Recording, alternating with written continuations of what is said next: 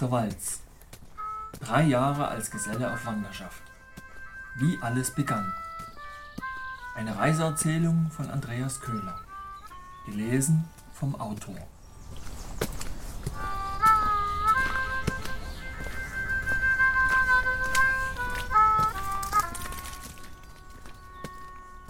Siebtes Kapitel.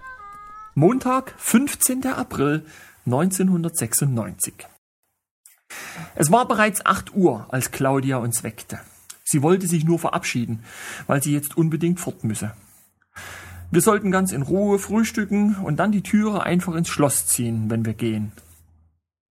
Als wir gegen Mittag endlich aufbrachen, suchten wir zuerst einmal ein Fotostudio auf. Denn für mein neues Wanderbuch sollte ich noch Passbilder an die Zentrale schicken.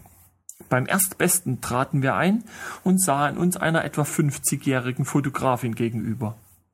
Wie wohl in jedem Fotostudio zierten auch hier verschiedene schöne Bilder die Wände.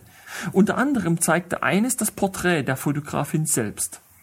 Ihr Gesicht war zweimal abgebildet, einmal von vorn und einmal etwas schwächer von der Seite. Diese Machart gefiel mir, und bisher hatte ich so etwas eher selten gesehen. Und weil ich zu wenig über Fotografie wusste und auch um meiner Anerkennung Ausdruck zu verleihen, stellte ich die eher rhetorische Frage, ob sie diese Bilder auch selbst gemacht habe. Natürlich, wie so oft bei rhetorischen Fragen, war auch diese einigermaßen redundant, weil mir die Antwort schon klar war. Doch hier setzte ich mich sogleich in die Nesseln.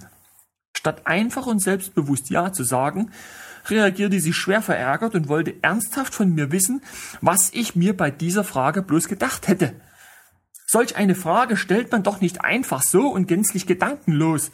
Ob ich denn nicht wisse, dass ich bei einem Fotografen wäre.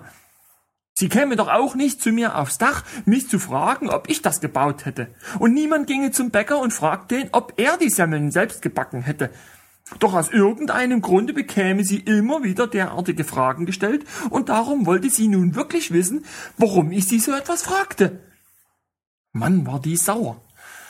Ich geriet ins Schlingern, wollte ihr eine Antwort geben, fand aber keine.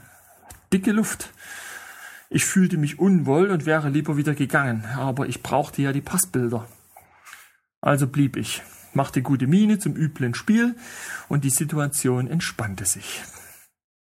Letztlich konnte ich mich noch einigermaßen locker mit ihr unterhalten und bekam auch von ihr erklärt, wie sie solche Bilder macht. Im Prinzip war das ganz einfach. Doppelte Belichtung eines einzigen Negativs. Doch den Eindruck, dass sie sich auf den Schlips getreten fühlt, wurde ich nicht los. Wenigstens erhielt ich hübsche Passbilder. Miron wollte mir zeigen, wie in Zeiten ohne Arbeit doch zu ein wenig Taschengeld zu kommen sei. Denn Arbeitslosengeld bekämen wir ja keines, da wir uns damit an einen Ort binden würden. Und das wäre ja mit unserem Reise- und Freiheitsgedanken ganz und gar nicht vereinbar. Er führte uns zum Gewerkschaftshaus und rezitierte dort vor allen Leuten einen längeren Reim, woraufhin wir ein paar Mark Reisegeld erhielten, sowie einen Stempel ins Wanderbuch. Das heißt, Miron bekam den Stempel, denn ich hatte ja noch kein Buch. Das gleiche Prozedere wollten wir im Haus des Handwerks und beim Oberbürgermeister der Stadt wiederholen. Doch da wir in beiden Fällen niemanden antrafen, setzten wir unseren Weg fort und verließen die Stadt in Richtung Weimar. Die Straße zog sich lange durch einen Wald, dem noch sämtliches Grün fehlte. Meine Füße brannten und Miron lief abermals vorneweg.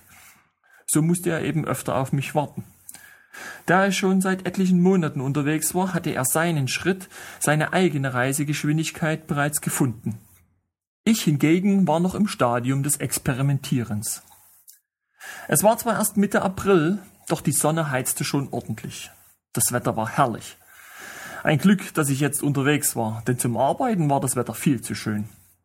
Wir waren durstig und wollten sehr gern etwas trinken, doch die wenigen Gaststätten, die wir erreichten, hatten Ruhetag. Auch in der ersten Ortschaft am Weg war die Wirtschaft geschlossen. Doch zwei Maurer konnten uns eine Imbissbude empfehlen, wo wir unserem Durst und Hunger ein Ende setzen konnten. Zwischenzeitlich änderten wir unser Reiseziel und wollten nun lieber nach Erfurt gehen, die Stadt, in der meine Mutter aufwuchs und wo wir früher sehr oft ihren Großvater besuchten. Bis dahin zu laufen war für den Rest des Tages allerdings zu viel. Also trampten wir, und schon nach fünf Minuten wurden wir mitgenommen und bis in die Stadt gebracht. Entspannt schlenderten wir durch die Altstadt, spazierten über den Domplatz, setzten uns in ein Café und aßen Eis und in der Nähe der berühmten Krämerbrücke suchte ich mir eine Telefonzelle, rief zu Hause an und prahlte damit, wo ich gerade wäre. In Erfurt hatte Miron ein befreundetes Bruderpaar, welches er anrief und so erneut für uns eine Übernachtungsmöglichkeit organisieren konnte. Der jüngere von beiden lebte noch in seinem Elternhaus, gemeinsam mit seiner Mutter, wo auch wir unterschlüpfen konnten. Da im Haus zu dieser Zeit einige Umbauten vorgenommen wurden, äußerte der ältere Bruder, dass sich die Mutter eventuell freuen würde, wenn wir zwei Tage bleiben und bei verschiedenen Dingen helfen könnten. Sie käme allerdings erst spät nach Haus. Also warteten wir, machten uns derweil frisch und ich pflegte meine Füße. Die waren wundgerieben und voller Blasen. Kein Wunder also, dass mir das Laufen schwer fiel. Ganz nebenbei erfuhr ich, dass Miron der Geselle war, den ich in der Sendung Mitmenschen damals in der Dachdeckerschule gesehen hatte. Und das hat mich äußerst angenehm und freudig überrascht. Kurz vor Mitternacht kam die Mutter nach Hause und freute sich riesig, Miron zu sehen. Die Idee, dass wir ihr ein wenig helfen könnten, gefiel ihr sehr gut. Also zeigte sie uns alles, erläuterte, was sie wolle und sich vorstelle, und somit war klar, dass wir unsere Weiterreise wirklich um diese zwei Tage verschieben würden.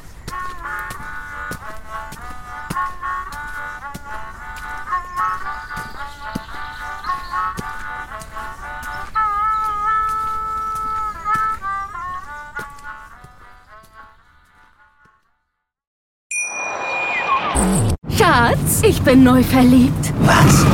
Da drüben. Das ist er. Aber das ist ein Auto. Ja, eben. Mit ihm habe ich alles richtig gemacht. Wunschauto einfach kaufen, verkaufen oder leasen. Bei Autoscout24. Alles richtig gemacht.